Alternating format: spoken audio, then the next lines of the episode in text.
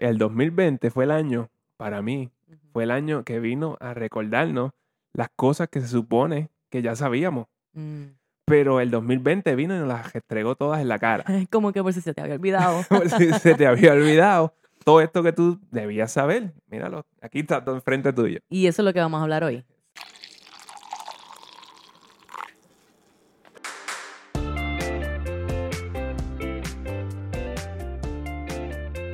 Saludos y bienvenidos a Café on a Budget, tu expreso hacia la libertad financiera. Te habla tu host, Manuel Vidal, y me acompaña mi co-host, su Hailey Matos. Feliz año nuevo, Manuel Vidal. Feliz año nuevo, su Hailey Y Matos. feliz año nuevos. Año nuevos. Años nuevos, más de uno.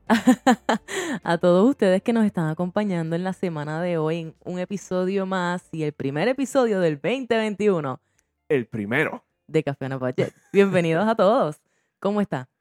Todo bien, yo espero que todo el mundo que nos está escuchando se encuentre de lo más bien, porque sí. ya estamos en el 2021. Llegamos al 2021, la primera semana. Muchas felicidades a todos. Esperamos que lo hayan pasado espectacular eh, de la manera que hayan decidido celebrarlo, porque sabemos que hay algunas personas que se reunieron, algunas personas que no. Hay unas cuantas restricciones. Hay algunas, hay algunas, hay algunas. ¿Cómo la pasaste tú, Manuel?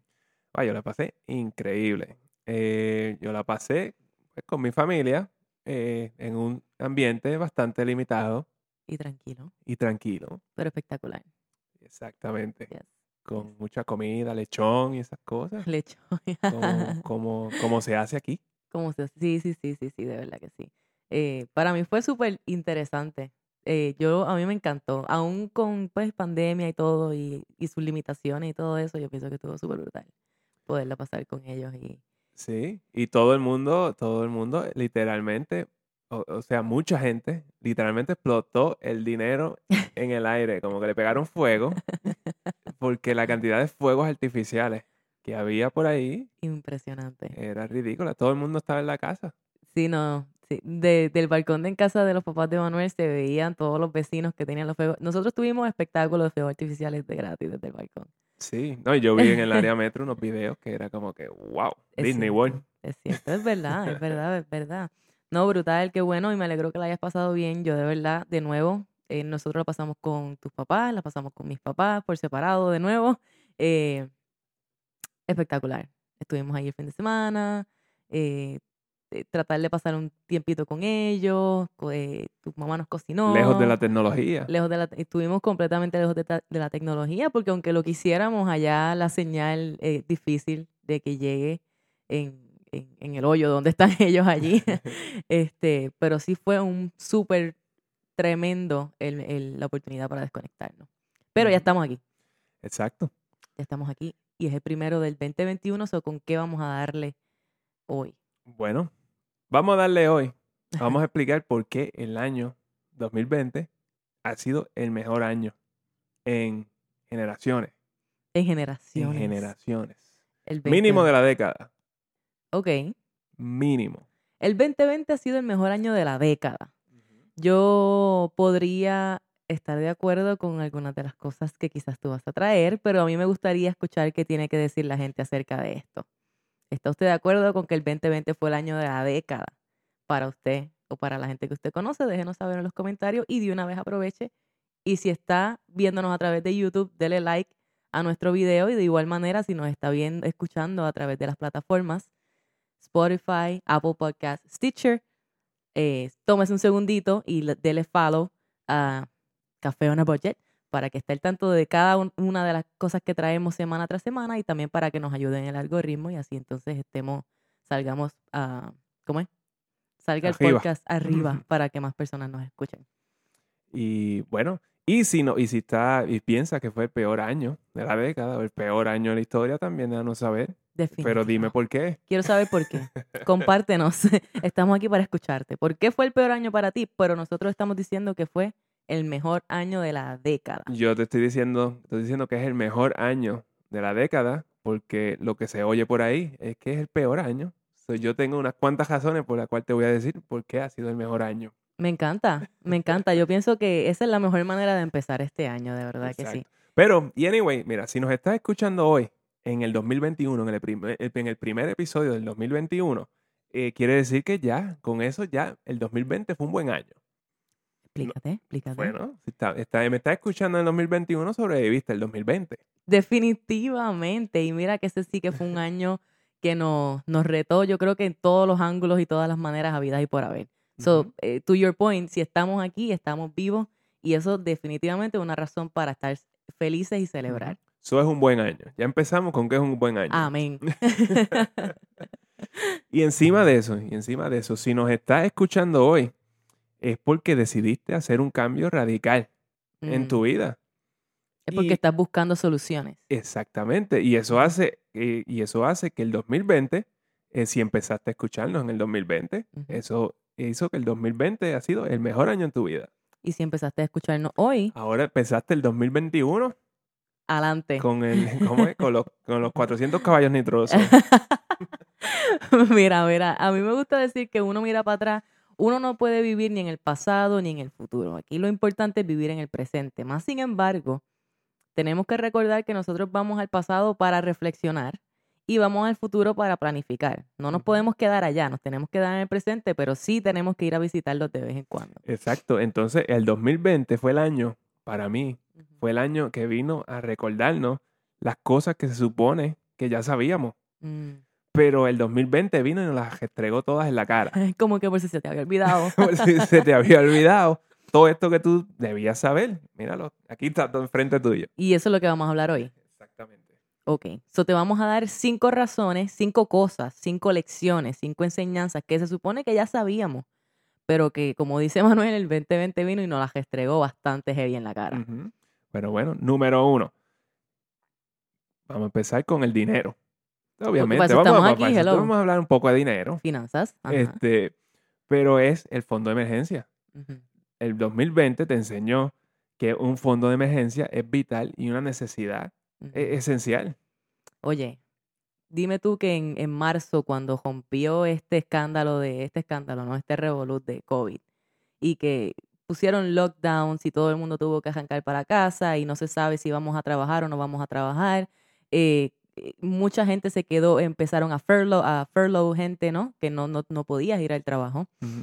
Dime si en ese momento tú no pensaste, contra si yo tuviera, si hubiese tenido un- unos chavitos ahorrados, un par de meses ahorrados, mi fondo de emergencia, pues el estrés hubiese sido mucho menos.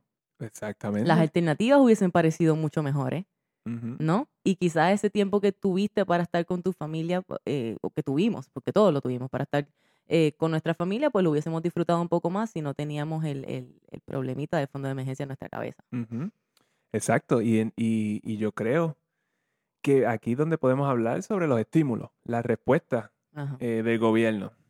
Eh, Hmm. no, nosotros no estamos tomando esta responsabilidad de tener el fondo de emergencia, en- en, pues nosotros mismos, como entiendo yo que debería ser, y se la estamos dejando al gobierno, esperando que el gobierno eh, Responda. responda. O ellos Mm. tomen una decisión a decir de cuánto dinero te pueden enviar a ti para que tú cubras tus necesidades. ¿Cuánto dinero tú mereces recibir de acuerdo al gobierno? Exacto, como que ellos pasaron, pues, contando los 600 que ahora son 1200, este, Pues pues, redondea los dos mil. ah, 2000 dólares. Por ser generoso. Exacto, exacto. 2000 dólares a todo el mundo. 2000 dólares a todo el mundo. Desde marzo. Desde ma- En un año. Estamos ready, con eso vivimos, ¿verdad que sí? So, so, e- el gobierno, es imposible para el gobierno que tome en cuenta tus necesidades particulares. Definitivamente. ¿Quién sabe quiénes son, quién sabe eh, tus necesidades particulares? Solamente tú sabes tus necesidades particulares, ¿no? Y Porque, tú sabes si dos mil dólares es suficiente o no. y para alguna gente lo fue, Exacto. porque tuvieron otros estímulos, otras ayudas, este, otras alternativas. Eh, para mucha otra gente no lo fue. Pero eso está en cada quien, ¿no? Analizar y discernir si eso iba a ser suficiente o si estaban preparados. O, si, o sea, eh, to- todas estas cosas son importantes saberlas de antemano porque uno habla de que el fondo de emergencia, precisamente para una emergencia. Nadie estaba contando con la emergencia de la pandemia, Pues nadie. pues, claramente. algo que sí, de, de lo cual siempre se ha hablado. Eh, y pues, Pero, pero desde que, y, y nosotros empezamos justito antes de la pandemia y ya habíamos hablado un poco acerca de la importancia del fondo de emergencia sin saber que esto iba a venir y, y, y romper con todos los esquemas, ¿no? Eh, pero piense que de ahora en adelante quizás los chances de otra pandemia son quote So- ahora, ahora menores. son reales. son reales, pero piensa que el fondo de emergencia como quiera es necesario para cualquier otra emergencia que pueda surgir, porque ahora aquí mismo en Puerto Rico, ¿cuántas emergencias no se han vivido en los últimos tres años? Exactamente. So, eso ya nos debe decir en la mente que, mira, sí necesitamos tener nuestros tres a seis meses de fondo de emergencia para cubrir con nuestros gastos esenciales. ¿Y qué son esos gastos esenciales? Exacto. Eso es lo que tiene, lo que tienes que saber. Eh, los gastos esenciales, pues, housing. Como que ese, ese tipo de gastos. Como tú necesitas Sí. donde vivir. Un techo, tu comida, tu transporte. Eh, Esas son las cosas. Mm. Las cosas que tienes que tener ahí en ese, en ese fondo de emergencia por de tres a seis meses. Exacto. Y eso va bien atado a tus necesidades eh, particulares. particulares. So, solamente tú puedes coger y sentarte en tu casa y establecer, bueno, mis gastos esenciales mensuales es tanto. Yo gasto tanto en housing, yo gasto tanto en comida, etcétera, etcétera. Pues eso me parece como un proceso de, de algo que nosotros hablamos Ay, todo el tiempo. ¿Te acuerdas? no sé, tiene algo que ver con café. Eh, sí, tomar café. Cómo hacer el presupuesto. Exacto. Mucho que ver, ¿verdad? Estaba mirando el cafecito que me estoy tomando ahora, que creo que es el café Borinquen. café borinquen. Anuncio no pagado, está espectacular, me encanta. Oye, tiene que ver con tu budget, mi gente. Entonces, si tú no haces un budget, ¿cómo tú sabes cuánto tú estás gastando en cada una de estas eh, eh, particularidades, no?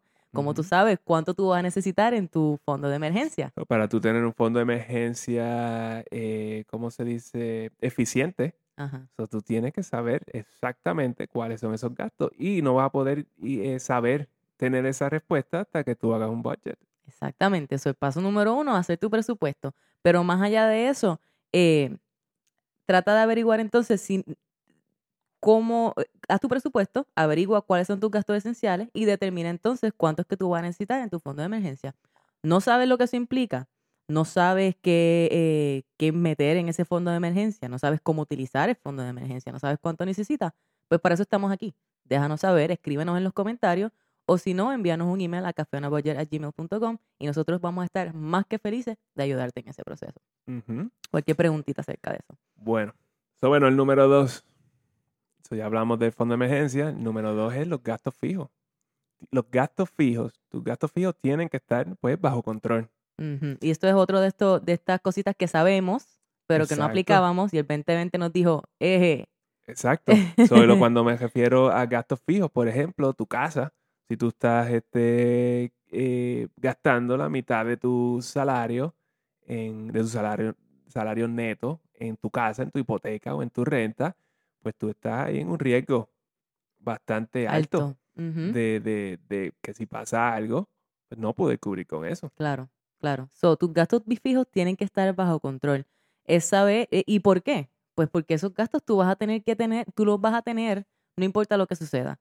No importa cuánta pandemia venga, no importa cuántos otros eh, huracanes puedan venir, esos gastos fijos van a estar allí y vas a tener que, que los vas a seguir teniendo, los quieras o no. So, entonces, ¿qué significa eso? Que tú tienes que averiguar cuáles son esos gastos fijos para ti, cuánto estás pagando en cada uno de ellos. ¿Qué me dice, exacto, qué me dice de toda esta gente que está pagando 700 dólares de carro? Mm. 600, 700 dólares por esas Tacomas, por todos esos Jeeps. siempre- ¿Ese es tu carro sí, Ese es mi favorito? carro favorito. ¿Tú quieres comprarte una Tacoma? Jamás. sí, sí, sí, exacto. Eh, tú verdaderamente necesitas pagar esa cantidad de dinero por, es- por ese auto que tú tienes y si sucede algo, ¿qué alternativas tienes para pagarlo? ¿Los tienes en tu fondo de emergencia? Exacto, pues, pues- pues mira cuán grande, si, tú, si estos son tus gastos, Mm, mira cuán grande va a tener que ser este fondo de emergencia para que tú te puedas mantener estas cosas en caso de una emergencia. ujú, ujú. So, esos gastos fijos de los que nosotros estamos hablando, solo para dar un poco de contexto, son esos gastos que siempre que son iguales todos los meses. Pues allí cae claramente el pago de carro, cae allí porque tú tienes un pagaré mensual. Pago de tu casa cae allí, el pago de tus utilidades, que muy probablemente hay gente que los considera variables porque las utilidades cambian. A mí me gusta hacerlos un promedio y ese es mi gasto fijo promedio, ¿ok? Así es como nosotros operamos. Eh, pero es, anyway, el punto es que esos gastos siempre van a estar allí. Y también eh, iban a entrar los pagos de deuda. Eh, Exacto. porque lo mismo, estás pagando, estás haciendo un pagaré mensual. Y ahí yo quería llegar. Porque entonces aquí estamos hablando, cuando estamos hablando de pagos de deuda, estamos hablando muy probablemente de deudas de consumo. Y aquí estamos hablando de tarjetas de crédito, de las tarjetitas que ustedes tienen de las tiendas de por allí, eh, que siempre tienen un balance. Como siempre tienen un balance, probablemente tienes un pago mínimo mensual que ponerle. So, ese pago mínimo ya es un pago fijo. Y mientras tú continúes utilizando esa tarjeta de crédito, ese pago fijo hasta puede ir aumentando, de acuerdo a cómo, a cómo ese balance aumenta en la tarjeta de crédito. Yo he escuchado, yo he escuchado por ahí de pagos mínimos de JCPenney de 3 y 400 dólares.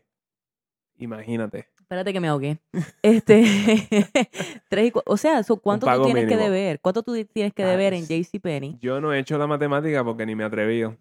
Y eso significa, o sea, que uno compra allí, que tú, porque si tú tienes un pago, vamos a hacer la matemática rápido, si tienes un pago de 300 o 400 dólares, significa que tú debes miles de dólares. Largo. ¿En qué tú gastas miles de dólares en JCPenney?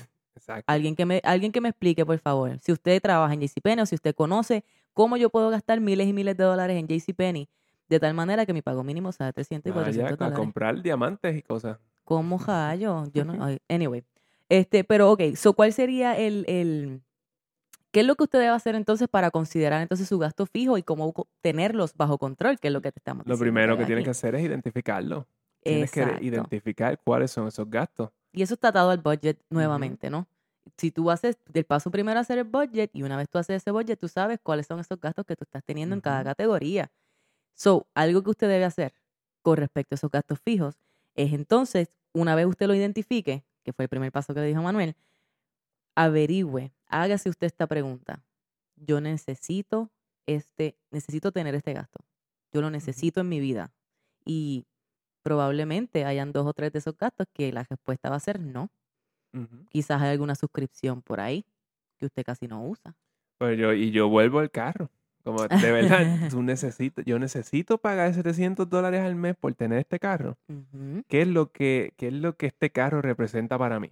Exactamente. Para mí lo que representa es, es que no voy a llegar a libertad financiera en, un buen, en buenos años. Exacto. Porque si yo pongo 600, 700 dólares en una inversión todos los meses, yo voy a ser millonario en 20 años. Definiti- garantizado. Garantizado. Exactamente. So, el primer paso es, necesito tener este gasto. Si la respuesta a esa pregunta es no, descártelo. Descarte ese gasto, usted no lo necesita, descártelo. Si usted se hace esa pregunta con ese gasto y dice, necesito tener este gasto, sí lo necesito. Si la respuesta es sí, ¿por qué? ¿Sabe? Indague, ¿por qué lo necesito? ¿Por qué necesito este gasto particular? Porque el ejemplo de Manuel, eh, quizás usted diga, sí, porque yo necesito un carro, yo necesito transportarme, necesito ir a mi trabajo, pero necesitas que necesitas pagar 700 Todavía, dólares. todavía eso justifica pagar esa cantidad de dinero. Puedes pagar la mitad de alguna manera. Puedes tener un auto que te permita bajar ese gasto por la mitad. Yo pienso que vale la pena considerarlo, sobre todo porque si te quedas con ese gasto de 700 dólares, significa que ya tú necesitas mínimo 2.000, ¿cómo es? 2.100 dólares para tenerlos en tu fondo de emergencia para que tú puedas cubrir con ese gasto por tres meses. Eso es bastante dinero solamente considerando ese auto y mucha gente tiene más de un auto con préstamo, más la casa, Exacto. más, ¿sabes? Etcétera, etcétera, Sí, etcétera. no, es increíble como tú ves todas eh, las personas aquí, eh, por aquí cerca donde vivimos, cuatro o cinco carros en, el garaje. Y todo bastante nuevo. Exactamente. No es normal, súper normal. So, esos gastos fijos tienen que estar bajo control.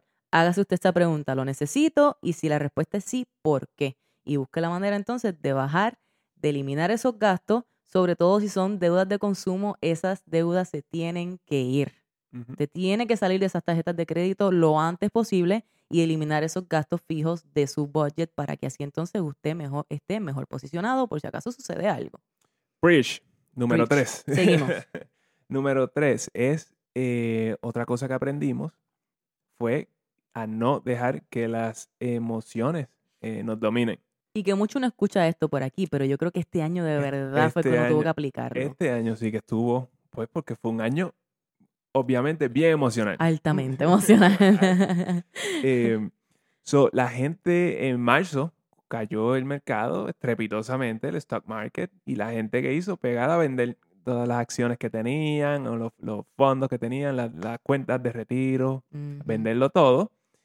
Y Porque les dio el- ese terror de que iban a de que perder iban a su perderlo dinero. todo. Exacto. ¿Y qué pasó a fin de año? Como que el mejor año en el stock market con, con este, ¿cómo se llama? Récord, De ganancia. récord de ganancia, simplemente por no hacer, no vender tu, tu, eh, tus activos. Bueno, ahí hubiesen estado esas personas que decidieron vender en marzo, ¿no? Exacto. ellos hubiesen eh, multiplicado su dinero en gran manera si hubiesen decidido dejar ese dinero allí, en vez de dejarse llevar por las emociones y el miedo que probablemente sintieron en ese momento y, lo, y que lo hizo vender esas acciones. Exacto, en el momento, en marzo, so, yo compré Delta y vi que, se- vi que seguía bajando y seguía bajando y seguía bajando, vendí, volví, compré, eh, eh, vendí, eh, compré de nuevo, vendí la mitad, me quedé con la otra mitad. Y eso era tú dejándote llevar por y, las es- y emociones. eso era yo hasta que en algún momento era, espérate, yo no tengo que ponerme a vender esto, Ujú. va a subir. Eh, y después decidí como que, ah, Tesla. Como que compré Tesla. eh, cuando compré, pegó a bajar. Como había ya perdido como 30%. Y decidí quedarme, dejarlo ahí. Y ahora es como 60% Arriba. arriba. Lo cual no hace sentido que, que hayan esto, esto, esta, eh, esta Volatilidad. volatilidad en, en el mercado. Estos ups and downs tan, Es- tan exacto. altos. Pero tú solamente pierdes el dinero cuando vendes tus activos. Exactamente, exactamente. Tú pierdes dinero cuando vendes. Y esto se supone que esto sea a largo plazo. E- Esa es la cosa. Tú no tienes que estar comprando y vendiendo y todo esto. Tú no tienes que estar haciendo eso. A menos que tú seas un, eh, quieras ser este, de esos que hacen trade eh, Daily diario, eh, daily trading y esas cosas. Y para eso tú tienes que tener un buen expertise en esto. Claro, y estar dispuesto a perder dinero porque claramente vas a perder dinero. Exactamente. Vas a perder dinero 80% de las veces. Sí, porque ahí, ya estamos hablando, no, no, todo el mundo le gusta decirlo de esta manera, pero ahí estamos hablando un poquito más de gambling que de investing, Eh. porque cuando estás invirtiendo, tú sabes que tú inviertes a largo plazo. Exacto, tú inviertes a largo plazo. Es- Eso va a estar ahí por años, por años. Y si tú mantienes eso por años, probablemente tú vas a tener ganancias. No, no, no hay de otra.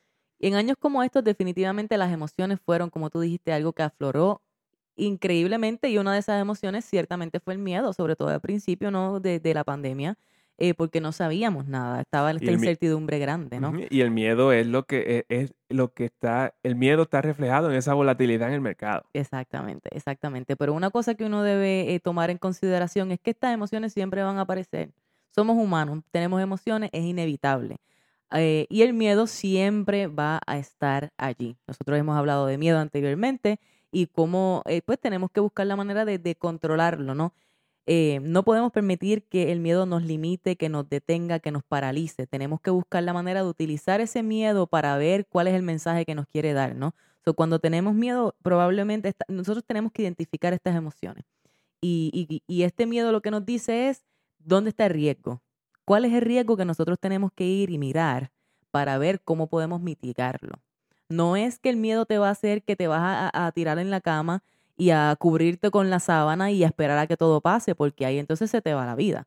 Eh, es qué puedo hacer, cuáles son las alternativas. ¿Y cuál es, cuál es, el, el- cuál es el peor de los escenarios? Exacto, y mitigar ese riesgo. So, entonces, hay un, hay un lema que a mí me encanta que es, ¿Does fear stresses you or empowers you? O te, o te da estrés o te empodera a tomar acción, básicamente. Y vemos como, un, eh, como ejemplo cómo este año, aún con todas las cosas que, que, que han pasado, que han sido bien retantes, cómo ha sido un año excelente para que personas expandieran sus conocimientos, expandieran sus habilidades, expandieran sus negocios, buscaran maneras de que, de cómo pivot, right? Cómo moverse eh, de tal forma de seguir siendo relevante. Exacto, ¿verdad? Como estos negocios, restaurantes, que simplemente, pues, eran restaurantes, ellos no estaban pensando en, en hacer delivery ni este tipo de cosas, eh, y terminaron, a la pandemia los forzó a montar, a, a- a crear estos sistemas para delivery y eso, y ahora tienen ganancias como que mejor que en años anteriores. Claro, ¿qué es lo que que tengo que, nunca. hacer? Solo lo que tengo que hacer es hacer to go, hacer delivery. ¿Cómo yo implemento ese proceso? Exacto, y, eh, y, unos de- y muchos de ellos lograron implementarlo. Claro.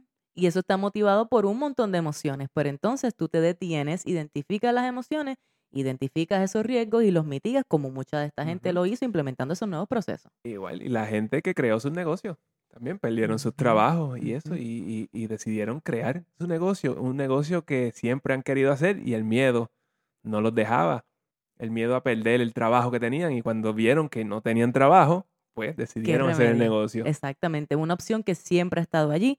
Que era cuestión de tomar la acción a pesar del miedo, porque no es que el miedo no va a estar, es Mm. tomar esa, esa decisión y tomar esa acción a pesar del miedo. Y yo quiero aprovechar este momento para decir de que si usted nos está escuchando y usted ha sido una de esas personas que ha tenido que reinvertirse o usted ha sido una de estas personas que ha tenido que, que ha implementado nuevos procesos en su negocio y ha encontrado que le está yendo bien, que le funcionó, que, que implementar estas cosas a pesar del miedo los ayudó a sobrevivir este año, inclusive los ayudó a desarrollarse y a crecer en este año. Queremos escuchar de ustedes.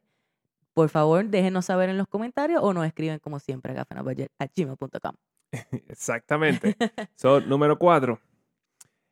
Eh, eh, y esta, esta a mí me encanta. Porque es algo que nos enseñó el 2020, es que estamos, estamos a ley de un destornudo para irnos a morar con el Señor. No- Nos puso, nos puso nuestra mortalidad en la cara. Literalmente, ale de un estornudo. Oye, sí, porque ya tú estornudas por ahí y te miran como que, Mira, ya, ya- aléjate. yo veo, yo veo eso. Como ya alguien, alguien destornuda y yo estoy mirando, yo no estoy mirando al que destornuda, estoy mirando al resto de la gente. Tú los ves como se alejan, como eh, eh, Sí, sí, no, para allá, para allá, lejos. en el banco. ¿Por qué he tenido que ir al banco? Has tenido que ir al banco, sí. en el banco yo me imagino que cuando alguien estornuda tose es como, es como un Ah. hormiguero, como pisar un hormiguero. Oye, pero sí, definitivamente este año nos ha traído, nos ha puesto nuestra mortalidad en, en frente, ¿no? Nos, nos ha traído a, a la superficie la fragilidad de la vida. Y eso es algo que, que ha traído también un montón de sentimientos, claro está, es inevitable. Sí, como, como eh, usualmente nos gusta vivir como si fuéramos eternos, especialmente cuando somos jóvenes. Mm, Ave María, pero es que tú has dado en el clavo, de verdad que sí. ¿Cuántas veces, o sea, cómo nosotros estamos viviendo en el día a día? ¿Qué estamos haciendo por nosotros? ¿Qué estamos, estamos de verdad viviendo eh, en base al propósito de vida que tenemos? Sabemos cuál es ese propósito, ¿no? No es que tienes que saber, pero estás por lo menos tratando de averiguar, estás tratando de buscar, o estás sentado en casa mirando el televisor día tras día, esperando cuál es la nueva serie que va a salir, este, para consumirla completamente y mañana otro día más haciendo lo mismo. Exactamente. ¿Cómo es, que. ¿Cómo es que esto que ha sucedido eh, no te ha traído a colación de que, mira, mañana tú puedes que no estés aquí? So, si mañana tú no estás aquí, ¿tú estarías conforme con la vida que tú viviste? Yo pienso que eso es una pregunta que todos debemos hacer. Esa, esa es la pregunta de vida. Ujú. Y que- habla, ajá, que, que, bueno, te va a poner a cuestionar tus decisiones. exacto. Tus decisiones, tu mentalidad, tu hábito. ¿Qué estamos haciendo aquí? ¿Para qué estamos aquí? Aquí vimos, porque hemos visto gente, hemos visto familiares, hemos visto amigos que han perdido familiares a causa de cosas que no se esperaban, porque nadie, Ujú. ¿sabes? Nadie estaba esperando esto. No es lo mismo cuando tú tienes un familiar que ya está mayorcito, que está enfermo, que a que venga una, algo como una pandemia y te arranque familiares de, de tu vida de un día para otro.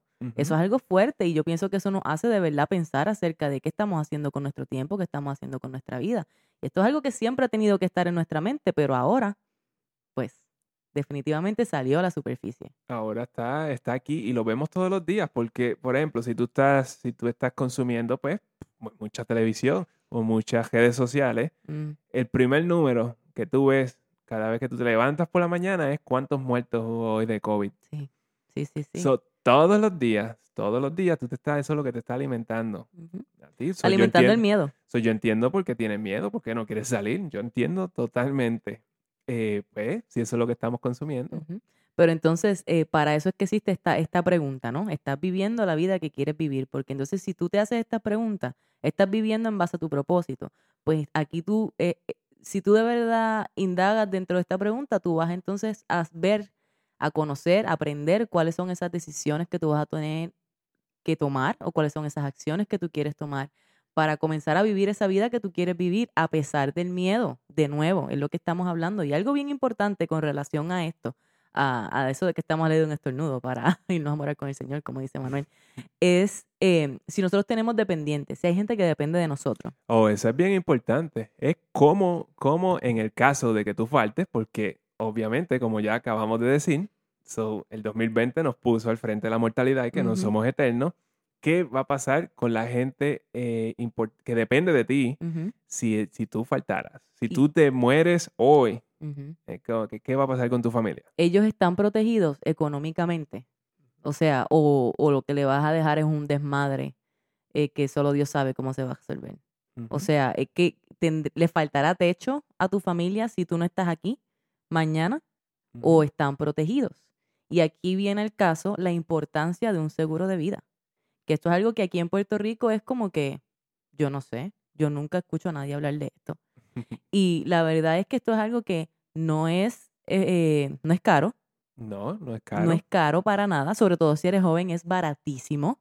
Es como que tú fácil, si tú eres joven, tú vas a pagar 40, 50 dólares, por decir un número, no estoy diciendo que sea el número, Menos. y eh, hasta menos, yes. pero, pero eh, ¿en, en qué tú gastas esa- ese dinero al mes? ¿En bobería? Claro. Y entonces, si tú entonces obtienes un seguro de vida, de, eh, eh, ¿sabes? Hay varias, hay varias opciones y no vamos a entrar en eso en este momento, pero si tú obtienes un seguro de vida, eh, tú entonces te aseguras de que si tú faltas eh, en algún momento, si mañana tú no estás aquí, tu familia está asegurada, ¿no? So, yo Eh, siempre lo veo, imagínate cómo es que si tú faltas hoy, eh, o vamos a decir eh, que, que tu esposo o tu esposa como que muera, y entonces tú estés pasando por ese proceso que es uno de los peores procesos por el que tú vas a pasar en tu vida, y estás pensando en que el lunes tienes que ir a trabajar, por ejemplo, Porque necesitas el dinero. porque necesitas el dinero. En vez de quizá, como si tú tienes un seguro de vida, es como que, ah, pues yo ahora vivo con mi fondo de emergencia, en lo que cobro el seguro y todo esto, y ya me tengo que, me,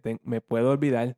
O, o pido un, un break en el trabajo de seis meses, un año. Mira, no voy a venir en un año. En lo que tú puedes pasar por el proceso y poner tu vida en orden y no tienes esa presión de que necesitas hacer el dinero, de que necesitas ir a trabajar, aunque no quieras, aunque no tengas la capacidad emocional de hacerlo, eh, porque ya entonces esa persona que fue parte de tu vida se encargó de que tú estuvieras protegido o protegida Exacto. cuando ellos faltaron. Así que si usted no ha escuchado de un seguro de vida o si no le ha puesto atención usted tiene personas que dependen de usted financieramente, nosotros de verdad le recomendamos que indaguen acerca de las opciones que hay de seguro de vida y considere eh, eh, pagar por uno, definitivamente. Considere pagar por un seguro de vida porque es súper importante para usted y para el futuro de su Nadie, familia. nad- nadie va a cuidar a tu familia cuando, cuando en, en esa eventualidad. No, no. So, Eh, Exacto. Y entonces, considerando que, que, que estas experiencias han traído todo esto, esto a la superficie, yo pienso que es una buena oportunidad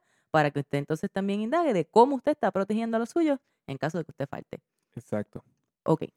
Ok, esa es un poquito más, más, más depressing, pero a la vez positivo. Pero es necesaria. Es necesario. Es lamentablemente es necesaria. So, la número 5 de las lecciones que aprendimos en el 2020 es que sin importar las circunstancias, siempre podemos ayudar al más necesitado. Siempre, Siempre. siempre, siempre, siempre, siempre. Todos tenemos, eh, todos tenemos algún tipo de abundancia en nuestras vidas. Lo que pasa es que la abundancia la medimos en dólares y centavos. Exactamente. Y ahí es donde está el error grande. Pensamos que, ah, si yo no tengo dinero a la mano o no me sobra dinero, pues yo no tengo No puedo, abundancia. no puedo no puedo donarle a ayudar, nadie. no puedo ayudar, exacto. No puedo donar porque yo no tengo chavo, yo no tengo, ¿sabes? Pero de cuántas maneras nosotros podemos de verdad donar a otros y Ujú. contribuir positivamente a la vida de ellos, ¿no? Exacto. Nada más con tiempo. Siéntate a escuchar a, a- a una persona que tú veas en- pasando alguna necesidad. Nada más escúchalo. Bueno, yo me acuerdo de el, el 2020 como empezó con un punch bien chévere en el área sur de Puerto Rico, donde nuestra familia vive, que fue con los terremotos, ¿no? Recordamos los terremotos de finales de diciembre, principios de enero, y pues la destrucción que al día de hoy se ve, porque se, todavía hay, o sea, todavía hay estructuras y, hay, y todo esto lo vemos en el sur. Como en aquel momento eh, hubo personas de todo Puerto Rico que dedicaron fines de semana tras fin de semana a bajar al área sur a traer eh, comida, eh, víveres, artículos de primera necesidad, tiempo, psicólogos, eh, pero no fue solamente eso. Hubo gente que dijo, espérate, pues los psicólogos no vinieron y le ofrecieron un, un, eh, una oportunidad a las personas para, para hablar de sus circunstancias, para hablar Sí, de porque su estaban pa- situación. pasando por, por, por estrés postraumático y todas esas cosas. Claramente. Entonces, estas son personas que necesitan a alguien que los escuche.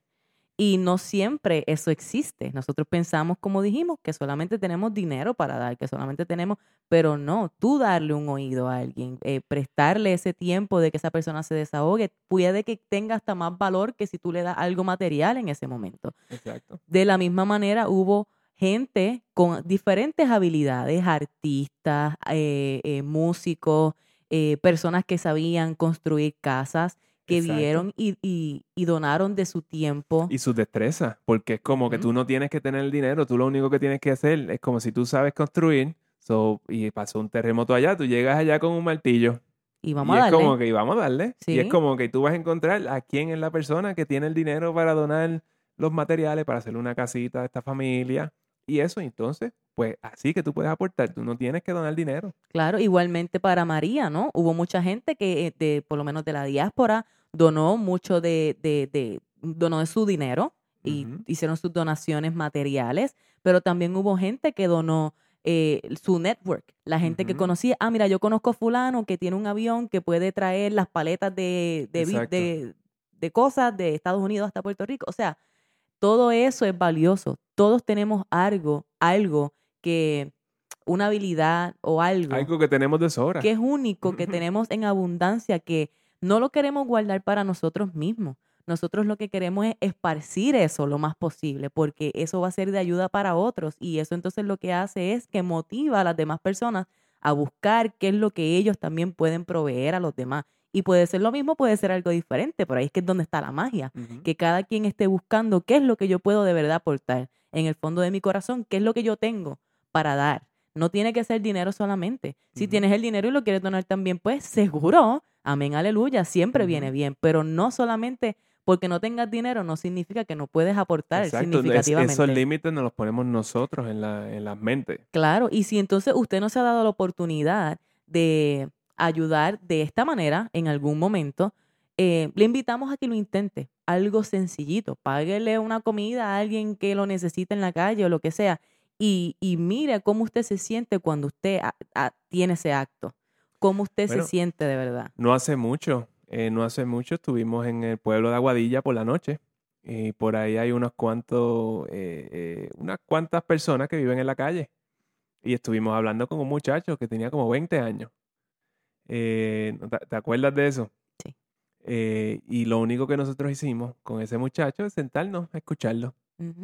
Él nos hizo toda la historia de que salió de la cárcel, que sé yo, que es de San Juan, muchacho bien joven. Y nada, él lo que hizo fue contarnos la historia. Y nosotros estábamos ahí para escucharlo. Y Exactamente. eso fue todo. Y lo agradecido que él fue, decir de que simplemente le dimos el tiempo para escucharlo. Eso no fue fue- todo lo que nosotros hicimos. Básicamente, básicamente. Y lo agradecido porque lo que él dice es que, eh, pues la gente no, pues no, le pasan por el lado y ni lo miran. ¿Tú me entiendes? Y el hecho de que alguien cuente con otra persona, aunque sea momentáneamente, como para desahogarse, Ujú. para desahogar la frustración del día, del momento de la vida, cómo, cómo la mentalidad de él cambió de cuando empezó a hablar con nosotros a cuando nos fuimos que ya él por lo menos tenía un, un outlook más positivo de, de qué podía, ¿sabes? De cómo moverse eh, en- su vida, ¿no? Más adelante por lo menos tenía un poco más de energía. Y eso, pues para bien o para mal, fue la contribución de ese día, de ese momento, que esperemos le haya servido, pero de la misma manera todos tenemos la capacidad de hacer con todo el mundo. Eh, y eso, yo Eso, eso pienso... es un ejemplo bien pequeño. Eso, exacto, eso es algo bien importante que todos tenemos que, que considerar, que, que debemos considerar, cómo podemos contribuir positivamente a la vida de las, de las demás personas y no tiene que ser solamente monetario. Tú tienes algo que, que, que Sí, dar. algo que ofrecer. Todo el mundo tiene algo que ofrecer. Eh, y con esto estará el número 5, ¿no? Esa era la número 5. La idea es que empecemos el 2021 con estas lecciones en mente. Como habíamos dicho, estas lecciones siempre han estado allí, siempre han sido ciertas. Esto no es nada nuevo, nosotros no estamos inventando nada. Es que este año de verdad vino a enseñarnos que esto es cierto.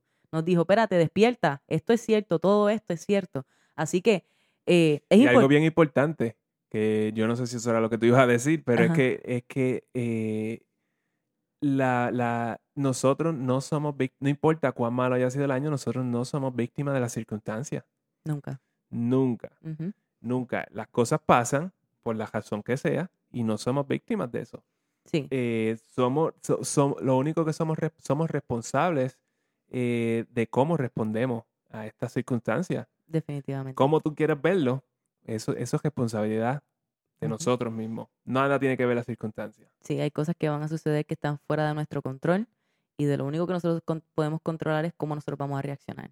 Exacto. Y si, y bueno, nosotros estamos, si estamos en esa posición donde pues las circunstancias no son las mejores, siempre hay algo, siempre hay algo, Siempre hay una alternativa. Siempre, siempre hay hay una alternativa. eh, eh, pero mientras podamos mantener nuestra mente eh, de esa manera, mientras podamos entender e internalizar que siempre hay una alternativa, eh, podemos seguir adelante. Una vez tomemos la mentalidad de que no hay opciones, de que no puedo, de que para mí no funciona, como hablamos en el episodio anterior, eso está en tu mindset, ¿no? Y eso es lo primero que tenemos que trabajar para cambiar si es que queremos tener una vida, un 2021 y por ahí para adelante, 22, 23, 24, 25, una vida eh, positiva, abundante, de crecimiento y de poder entonces darle aún más todavía de nuestras habilidades a las personas que tenemos alrededor para así entonces poder, eh, pues, mejorar todo esto, ¿no? Y por eso el 2020 ha sido el mejor año de la década y de una generación. Exactamente, exactamente, por Porque- todas estas Por razones. todas estas razones y porque todo depende de cómo tú veas las cosas. Si tú quieres ver lo negativo, pues yo no creo que el 2021 sea tan, va a ser positivo si tú estás viendo eh, que todo lo que pasa alrededor es negativo. Precisamente. Eh, quote unquote. Fueron con- exacto, completamente de acuerdo, completamente de acuerdo. Así que les invitamos a que considere todas estas cosas de las que hablamos hoy, ¿no? Considere sus gastos, haga su budget, asegúrese de que usted sabe cuáles son sus gastos fijos, tenga su fondo de emergencia, comience a trabajar para ese fondo de emergencia, ¿no? ¿Qué es lo que tiene que hacer? Como ya le dijimos, si tiene preguntas, déjenos saber acerca de eso. Eh, considere invertir a largo plazo e invertir consistentemente. Yo sé que hay muchas preguntas acerca de esto y yo quiero que la gente nos envíe sus preguntas, sus preguntas específicas. No me diga, yo quiero aprender acerca de inversiones. ¿Qué tú quieres aprender acerca de inversiones? ¿Para ¿Cuál qué? es tu propósito con las inversiones? Tú no sabes qué son inversiones, tú quieres invertir en los próximos 10, 15, 30, 45 años, te quieres retirar eh, joven, te quieres retirar a los 65. ¿Qué tú quieres saber acerca de inversiones? Específicamente, escríbenos en los comentarios, escríbenos en cafeonabudget.gmail.com. Eh, vivamos en base a nuestro propósito, ¿no? Eh, indaguemos cuál es nuestro propósito, vivamos en base a eso. Protejamos a nuestra familia en caso de que faltemos. ¿Qué tenemos que hacer para que ellos estén protegidos financieramente? Estamos Si nosotros no hablando de, un seguro de vida. Claro. Eso. y compartamos lo que tenemos. Tenemos, eh, eh, tenemos mucho de algo, ¿ok? Y, y tenemos suficiente de mucho. Así que compartamos esas habilidades, el dinero si lo tenemos, compartamos nuestro tiempo, eh, nuestro oído, compartamos nuestra, todo con alguien que lo necesite. Y Ujú. aunque no parezca que lo necesite, también esté dispuesto a compartirlo porque uno nunca sabe. Siempre hay alguien que necesita algo y no- nadie lo sabe, ¿no? Exacto.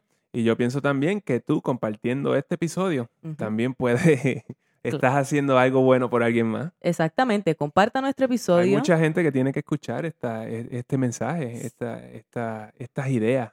Si esto le fue eh, útil, si le fue de valor, eh, háganos el favor y compártalo con su círculo. Nunca viene mal y usted no sabe si esto es lo que esa persona está necesitando. Si, eso es lo, si alguien que usted conoce quiere trabajar en sus finanzas en este año o quiere aprender a manejar mejor su dinero o a invertir, compártale eh, Café on a Budget y nosotros se lo vamos a agradecer y así esperamos poder seguir compartiendo cosas de utilidad para todos ustedes y trayendo más contenido de valor. Y ustedes nos van a ayudar a eso enviándonos sus dudas y sus preguntas a través de nuestro email y a través de los comentarios. Y como siempre sabe que nos encuentran en las redes sociales, ¿no? En Facebook e Instagram como Café on a Budget y nos encuentran en las plataformas Apple Podcast, Teacher y Spotify como Café on a Budget también. Bueno, con eso nos vamos en el primer episodio del año. Bueno, exactamente. Nada, pues vamos a dejarlos entonces que tengan, que empiecen este año con fuerza, con energía, con ímpetu. Yo espero que hayan trabajado en sus metas y si no han trabajado en sus metas, voy a vayan. preguntar. Eh, si no han trabajado en sus metas, vayan al episodio número 39, que fue el de la semana pasada, para que vayan y vean cómo comenzar a trabajar en sus metas en este 2021, que estamos empezando, todavía hay tiempo, así que vamos a darle, vamos a trabajar, vamos a progresar, vamos a echar para adelante. Y ya ustedes saben dónde conseguirnos. Nos vemos la semana que viene. Los queremos, Conco. y Dios me lo bendiga. Amén. Esto fue Café Café